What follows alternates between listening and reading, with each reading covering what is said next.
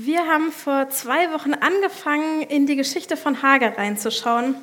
Eine Erzählung aus dem Alten Testament, also dem ersten Teil der Bibel, ganz am Anfang.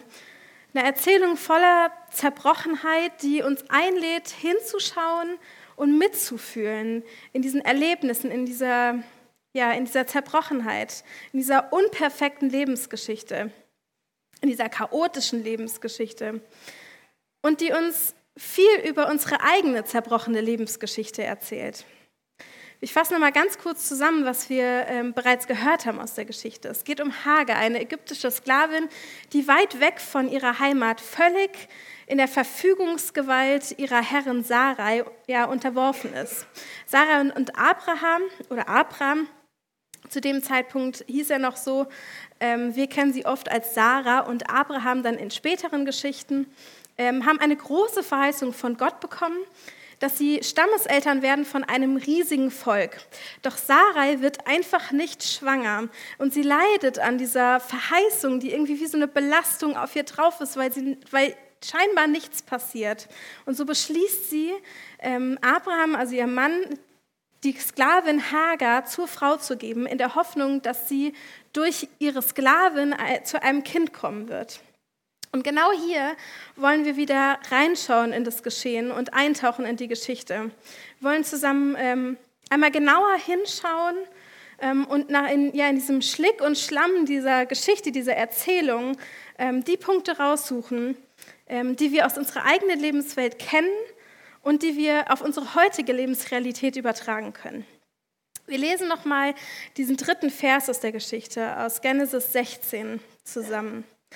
Da nahm Sarai, Abrahams, Abrahams Frau Hagar, die ägyptische Sklavin, nachdem Abraham zehn Jahre im Lande Kanaan gewohnt hatte, und sie gab sie Abraham, ihrem Mann, für ihn zur Frau.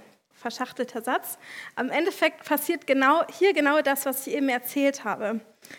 Abraham schläft mit, ähm, mit der Sklavin Hagar. Und wenn wir uns diesen Vers angucken, diesen dritten Vers, dann ist hier ein Wort, benutzt, um Hagar zu beschreiben, das wir eigentlich nicht erwarten würden in dieser Geschichte. Und zwar das Wort Frau. Das ist nicht hier gemeint als biologisches Geschlecht Mann und Frau, sondern als ihre soziale Rolle. Also als freie Frau, als Ehefrau. Und dieses Wort steht im Kontrast zu der Beschreibung, wie sie sonst immer beschrieben wird in ihrer Rolle als Sklavin. Und dieser fast versteckte Widerspruch bringt uns zu dieser ja, existenziellen Frage und sehr bedeutenden Frage auch in dieser Geschichte, welchen Status hatte Hagar eigentlich in dieser Familie? Wir haben öfter schon gehört, auch beim letzten Mal, zwischen dieser Zerrissenheit, diesem Hin und Her, dass die Geschichte gespannt ist zwischen zwei Polen. Einmal Sarah und einmal Hagar. Und hier werden wieder zwei Pole gespannt. Und diese Frage steht dazwischen, welchen Status hatte Hagar eigentlich in dieser Familie? Und auf heute übertragen könnten wir auch fragen, welchen Status haben Menschen eigentlich in unserer Gesellschaft, in meiner Familie, auf meinem Arbeitsplatz, in meiner Gemeinde? Und welche Rechten, Rechte und Freiheiten sprechen wir ihnen zu oder auch nicht? Diese Frage ist immer relevant und auch heute noch brandaktuell. Und wenn wir ehrlich mit uns sind, dann stecken wir oft genauso wie Sarah hier in einer sehr privilegierten Rolle, in einer Position der Macht. Sarah war die Herrin über diese Sklavin. Sie konnte mit ihrem Leben eigentlich verfügen, wie sie wollte. Sie konnte mit dieser Frau machen, was sie wollte. Sie war die Person, die diese Rolle definierte, die Hager hatte, die ihr Rechte und Freiheiten gab oder auch nahm. Und auch wir stehen oft in Positionen, wo wir die Frage ähm, ja, von Status und Rechten anderer Menschen beantworten können. Zum Beispiel als Eltern. Ähm, da sind wir automatisch in einer gewissen Machtposition gegenüber unseren Kindern. Oder wenn wir Vorgesetzte sind in unserer Arbeit. Oder vielleicht auch in der Rolle in unserer, ähm, in unserer Partnerschaft, in unserer Ehe, wenn einer der Alleinverdiener ist, weil ähm, der andere Partner in einer ja, zwangsläufigen Ab finanziellen alleine schon Abhängigkeit lebt zu uns. Oder auch durch unseren Wohlstand in Deutschland, der auch auf einer Machtposition anderen Ländern und Menschen gegenüber dieser Erde fußt. Ich sage nicht, dass dieser Status, den wir haben, diese Privilegien, die wir haben, nicht zwangsläufig immer negativ sein müssen. Als Eltern zum Beispiel sind wir beispielsweise ja automatisch in diesem Machtgefälle, alleine aufgrund der körperlichen Überlegenheit gegenüber unserer Kinder. Und das ist auch unumgänglich. Das kann man nicht wegdiskutieren und da, ja, da kann man auch nichts gegen machen. Aber wir sollten uns dieser Machtposition und dieser Privilegien bewusst sein, um gut mit ihnen umgehen zu können und ihrer Verantwortung gerecht werden zu können. Wer die Spider-Man-Filme kennt, es gibt ein ganz berühmtes Zitat, mit großer Macht folgt große Verantwortung, passt an dieser Stelle sehr gut. Die Frage, sich zu stellen, wo stecke ich in diesen Rollen der Macht, der ja, Privilegien, dieser übergeordneten Rolle, und welche Rechte spreche ich Menschen zu oder auch nicht, ist also hochrelevant. Und die Frage ebenso ist relevant, was passiert mit mir, wenn ich etwas von meinem Status verlieren könnte? Zu was für einem Menschen werde ich, wenn ich das Gefühl habe, hier wird mein Status irgendwie angekratzt, hier gerät was ins Wackeln von meiner ja, privilegierten Position? Wir gucken einmal zurück in unsere Geschichte. Was passiert mit Sarai in unserer Erzählung? Verse 4 bis 6. Abraham ging zu Hagar und sie wurde schwanger. Und als sie sah, dass sie schwanger war, wurde ihre Herrin gering in ihren Augen. Da sagte Sarai zu Abraham, meine Gewalt über dich. Ich habe dir selbst meine Sklavin auf den Schoß gesetzt und jetzt, da sie sieht, dass sie schwanger ist, werde ich gering in ihren Augen. Gott soll zwischen mir und ihr richten.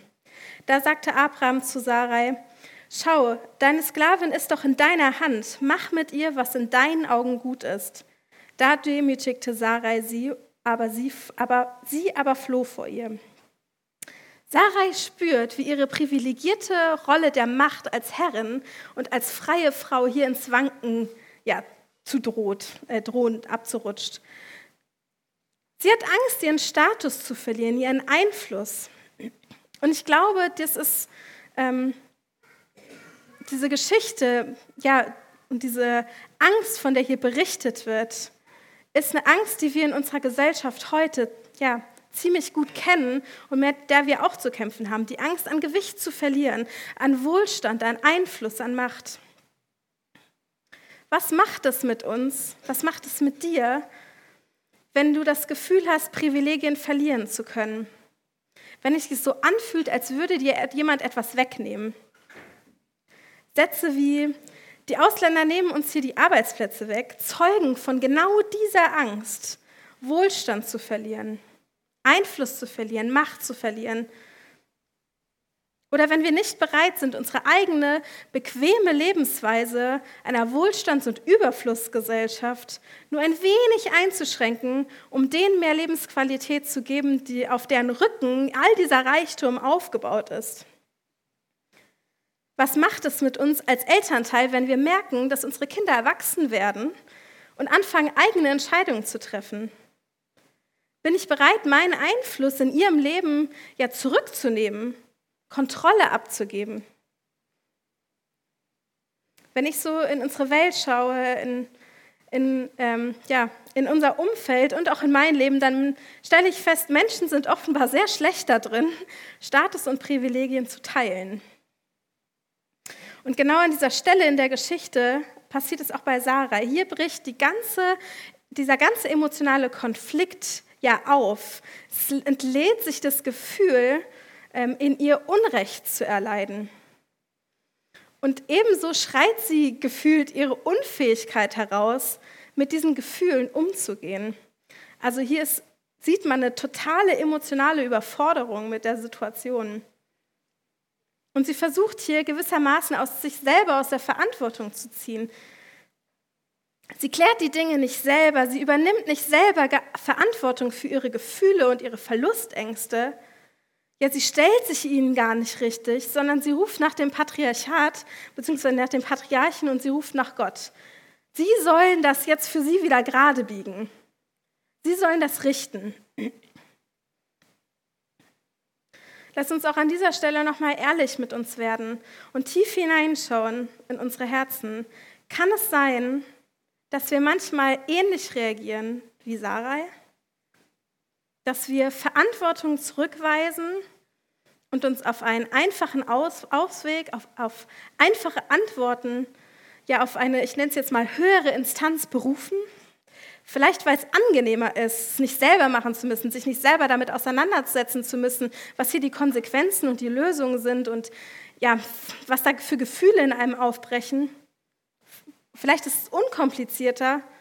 Vielleicht machen wir das aber auch aus reiner Überforderung, wie Sarah an dieser Stelle. Der Theologe Friedrich Schleiermacher sagt, der Mensch soll alles mit, äh, alles mit Religion tun, aber nichts aus Religion. Das ist ein weiser Rat, finde ich. Unser Glaube bestimmt unsere Lebenshaltung, aber über unsere Lebenshaltung sollten wir dennoch sehr sorgfältig nachdenken und argumentieren. Anders gesagt, wir müssen verantworten, wir müssen uns verantworten für unsere Gottesbilder, für unsere Bibelauslegung, für das, was wir tun, wie wir die Welt sehen, wie wir unsere Gesellschaft sehen und wie wir auch Kirche und Gemeinde sehen. Und wir müssen für diese absehbaren Folgen unseres Glaubens, Denkens und Handelns selbst aufkommen. Wir müssen Verantwortung übernehmen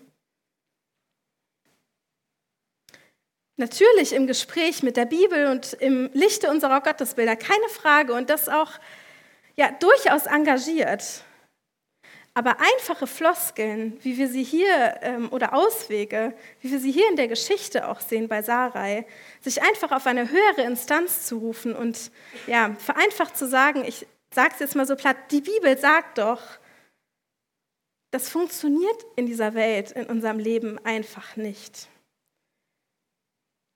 Damit verhalten wir uns verantwortungslos.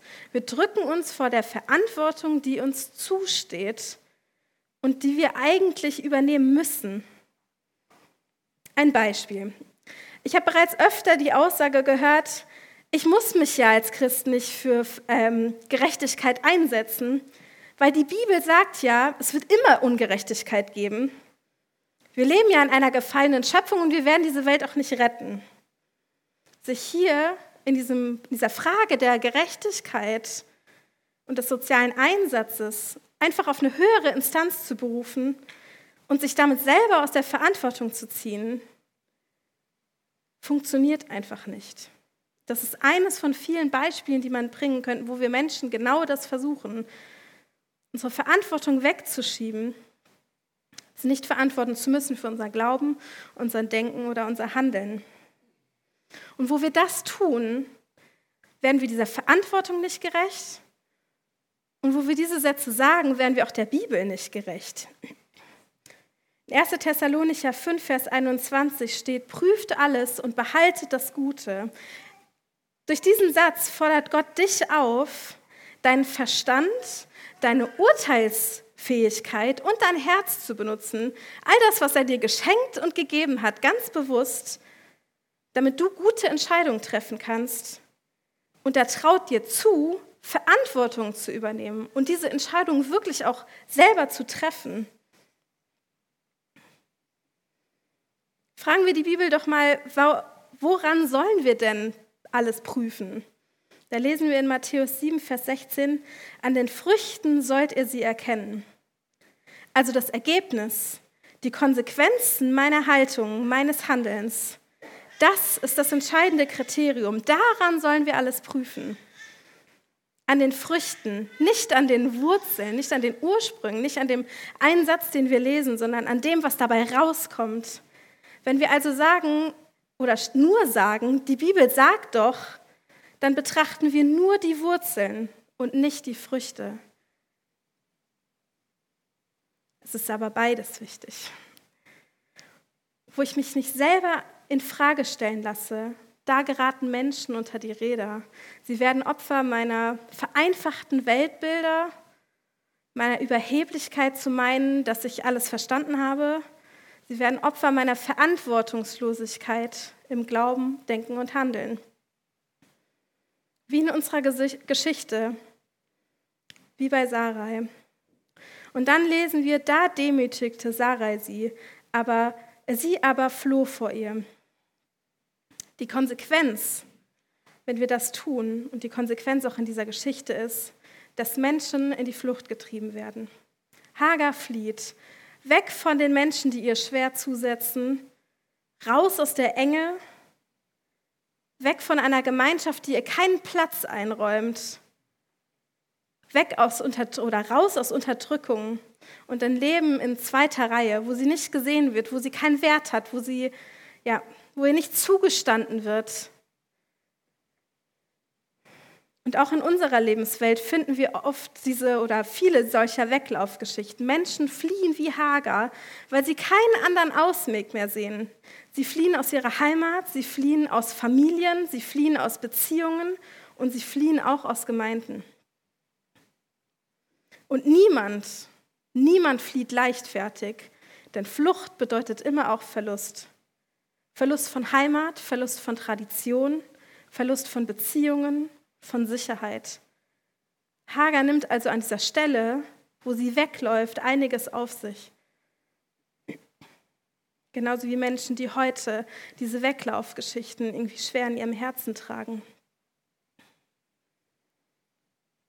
Die Geschichte von Hagar ist eine Geschichte des Sichtbarmachens. Sichtbarmachens von Machtstrukturen, Verantwortungslosigkeit, aber auch Sichtbarmachen von Menschen wie Hagar, die Unterdrückung und Machtmissbrauch und Diskriminierung erleiden und erfahren. Gott begegnet Hagar in einer ganz besonderen Art und Weise und diese Begegnung wollen wir uns nächsten Sonntag auch noch mal ganz intensiv anschauen. Aber diese Begegnung ist so außergewöhnlich und berührt sie so tief, dass es Hagar veranlasst zu dem Satz, du bist ein Gott, der mich sieht. Gott ist ein Gott, der dich sieht, der Menschen anschaut mit ihrer ganzen ähm, ja, Lebensgeschichte und mit seinem eigenen Maßstab. Und Gottes eigener Maßstab ist der Mensch und sein Leben, nichts anderes. Kein Gesetz, kein Gebot, keine abstrakte göttliche Heiligkeit, sondern der einzelne Mensch mit seiner lebendigen Geschichte. Genauso hat übrigens auch Jesus Menschen angeschaut und es ihnen begegnet. Wir lesen das in unzähligen Geschichten in der Bibel. Wenn wir vergessen, den Menschen so zu sehen in seiner Ganzheit, mit seiner Geschichte, dann treiben wir Menschen in die Flucht. Ich möchte dich heute Morgen herausfordern, diese Worte aus den letzten Minuten einmal gegen dich zu hören. Ich weiß, wir hören so oft Geschichten und Predigten und Zusprüche, die uns stärken und aufbauen und die uns mit dem Gefühl nach Hause gehen lassen, dass wir ja die Guten sind. Und das ist alles total gut und es hat alles total seine Berechtigung.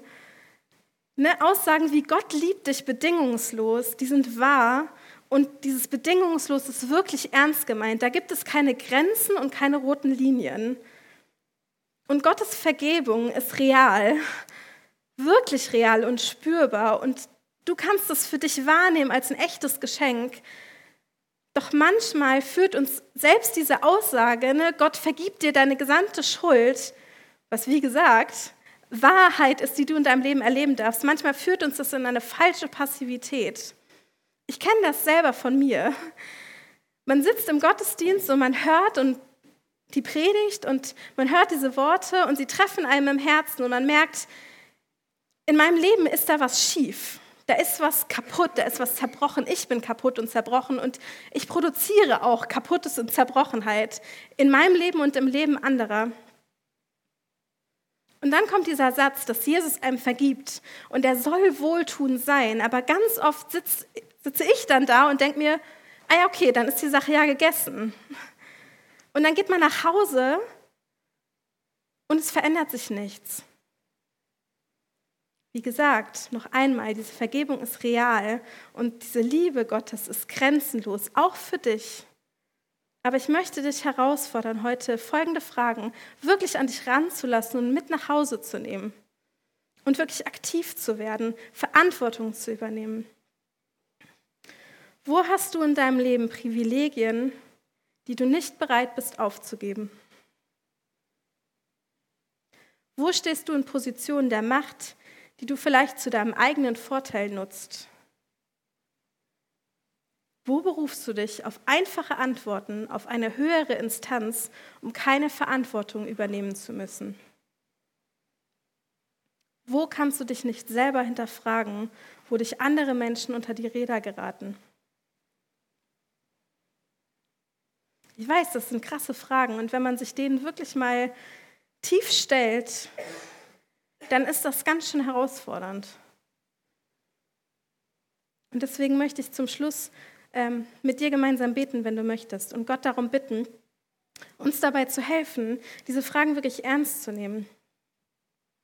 Diese Geschichte wirklich als Chance zu sehen, in unserem Leben Verantwortung zu übernehmen.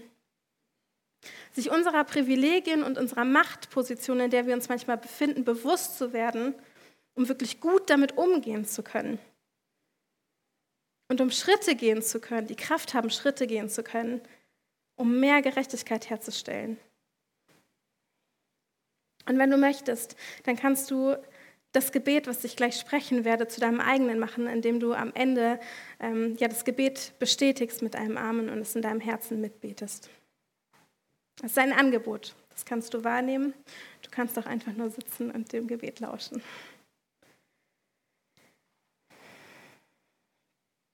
Jesus, wenn wir von dir lesen, ja, dann staunen wir darüber, wie du Menschen angeschaut hast, wie du sie siehst in ihrer Ganzheit. Und wenn wir uns anschauen, dann sehen wir die Zerbrochenheit, unsere eigene, und dass wir das so oft nicht schaffen. Dass wir Menschen unterdrücken, dass wir Menschen verletzen, dass wir uns vor unserer eigenen Verantwortung drücken, dass wir Ungerechtigkeit hinnehmen und Ungerechtigkeit auch produzieren. Ich möchte dich bitten, dass du uns hilfst, diese Fragen, die uns selber hinterfragen, ernst zu nehmen, wirklich tief wirken zu lassen. Ich möchte dich bitten, dass du in unserem Herzen, in unserer Seele wirklich arbeitest daran, dass wir erkennen, wo wir fehlerhaft sind. Und dass wir anfangen können, uns aus dieser Realität, die wir realisieren, dann irgendwie in unserem Herzen checken, ja, heraus uns zu verändern und zu handeln, um mehr Gerechtigkeit und mehr Liebe und mehr Freiheit in diese Welt zu bringen, genauso wie du es getan hast und wie du dir das für unser Leben wünschst. Danke, dass wir wissen dürfen, dass du bei uns bist, dass du uns bedingungslos liebst und dass du uns vergibst. Dass das die Sicherheit ist, die uns keiner nehmen kann, die uns aber nicht abhalten muss, davon aktiv zu werden und unser Leben zu verändern. Jesus, danke, dass wir wissen dürfen, dass du uns zuhörst, dass deine Hilfe und deine Präsenz in unserem Leben real ist, dass wir die spüren und erleben dürfen in unserem ganz konkreten persönlichen Alltag. Heute, in diesem Jahrhundert, in diesem Jahrtausend, an diesem Tag, in dieser Stunde. Und dafür gebührt dir Lob und Dank. Amen.